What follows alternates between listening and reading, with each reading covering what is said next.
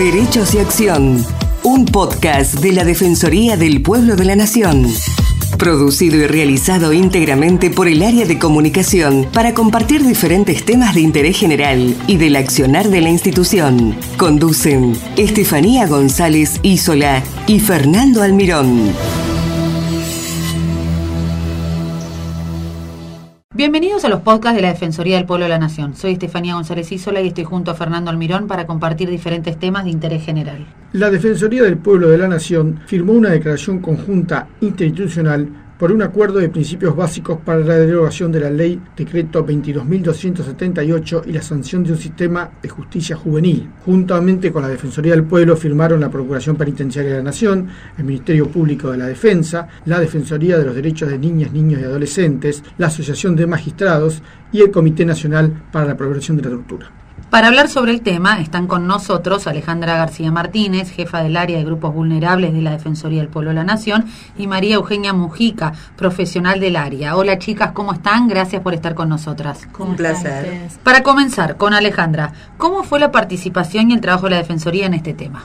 Desde el área de grupos vulnerables venimos trabajando desde hace años con el tema de justicia juvenil. De hecho, conformamos una mesa de trabajo con distintos organismos, de lo que surgió después lo que fueron las directrices y a partir de eso también viene la convocatoria por parte de la Defensoría del Pueblo de, de Niños, Niñas y Adolescentes para formar parte de esta declaración conjunta basados en gran medida en el trabajo que ya veníamos realizando nosotros eh, investigando sobre esta cuestión y, planteando algunas modificaciones que debía hacerse en el régimen penal juvenil. Perfecto. Y bueno, ¿cuáles son las principales consideraciones que se deben tener en cuenta para una nueva ley eh, penal juvenil? Bueno, es una de las principales deudas del Estado argentino, precisamente porque en 1989 se ratificó la Convención sobre Derechos del Niño que luego en el 94 se incorporó a nivel constitucional. Esto quiere decir que el Estado está obligado a cumplir con esa normativa y es una normativa muy importante en términos de niñez porque cambia absolutamente la concepción del niño, la niña y el adolescente, deja de considerárselo como un objeto de protección para comenzar a tratarlo como un sujeto de derechos. En ese marco, las personas menores de edad que están imputadas por la comisión de algún hecho ilícito en nuestro país todavía son juzgadas por una ley de 1980, que es el régimen penal de la minoridad, y que no está adecuada a los estándares internacionales. Esto ya fue en su momento planteado en una exhortación por la Corte Interamericana, en el caso Bulacio en 2003, después en 2013 lo vuelve a exhortar la Corte Interamericana de Derechos Humanos en el caso Mendoza, que fue por la condena a personas, condena perpetua a personas menores de edad, y también es algo que el Comité de Derechos del Niño viene insistiendo en 2002, en 2010, en 2018.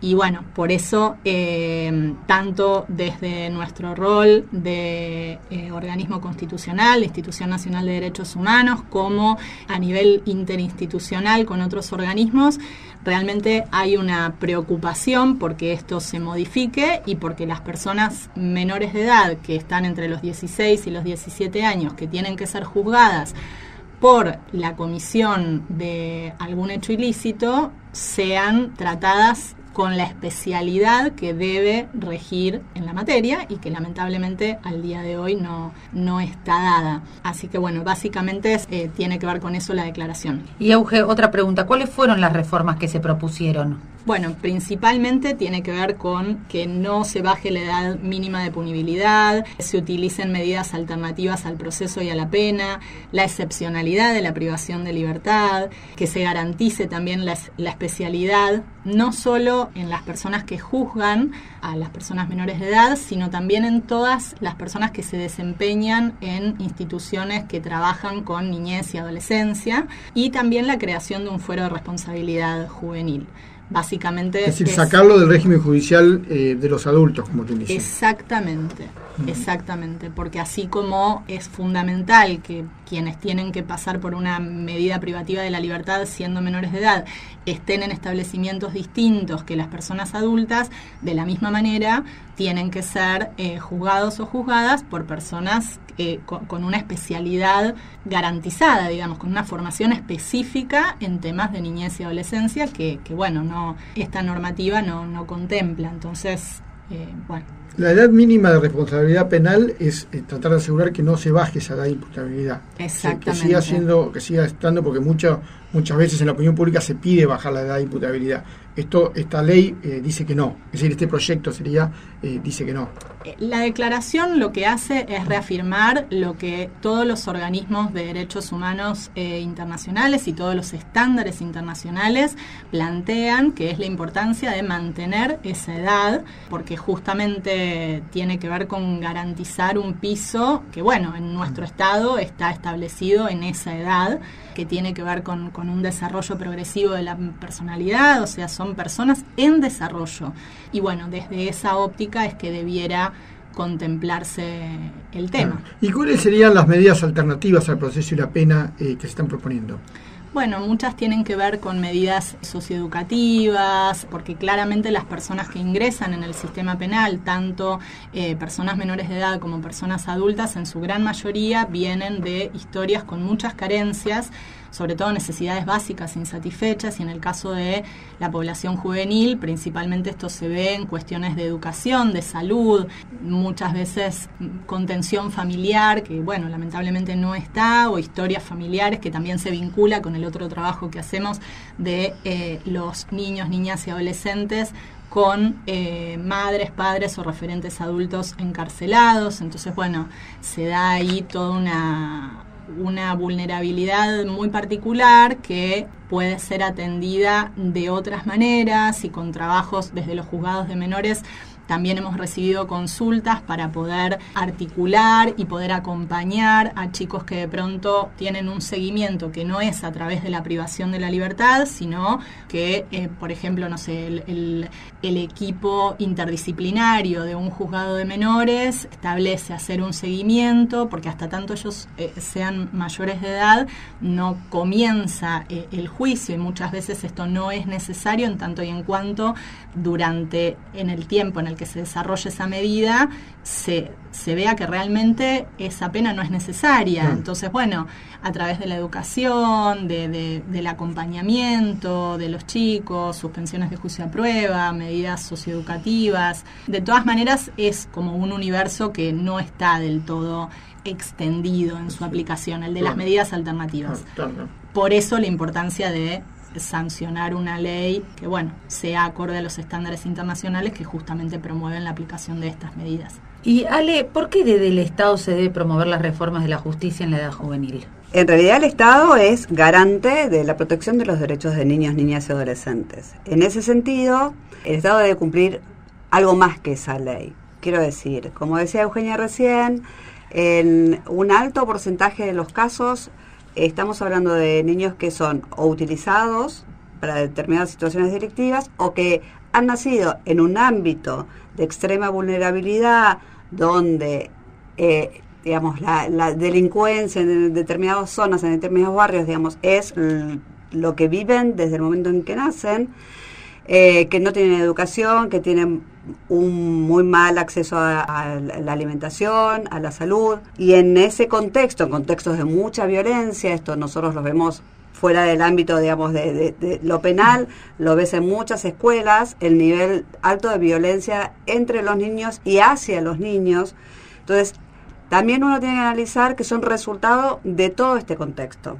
De manera que que el Estado aparezca castigando a estos chicos con los modos o con las medidas que se tiene hasta el momento, desconociendo también la responsabilidad que el Estado tiene en relación a evitar que estos chicos atraviesen este tipo de situaciones o que estos chicos estén expuestos a este tipo de cuestiones.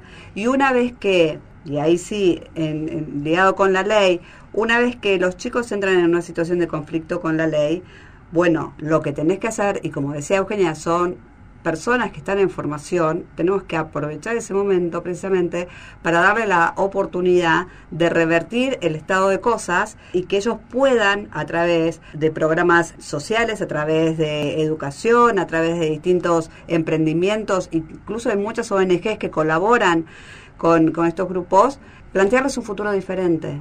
El tema es que estos chicos muchas veces no tienen futuro y cuando salen de ahí no saben qué otra cosa hacer y no hay un acompañamiento de estos chicos.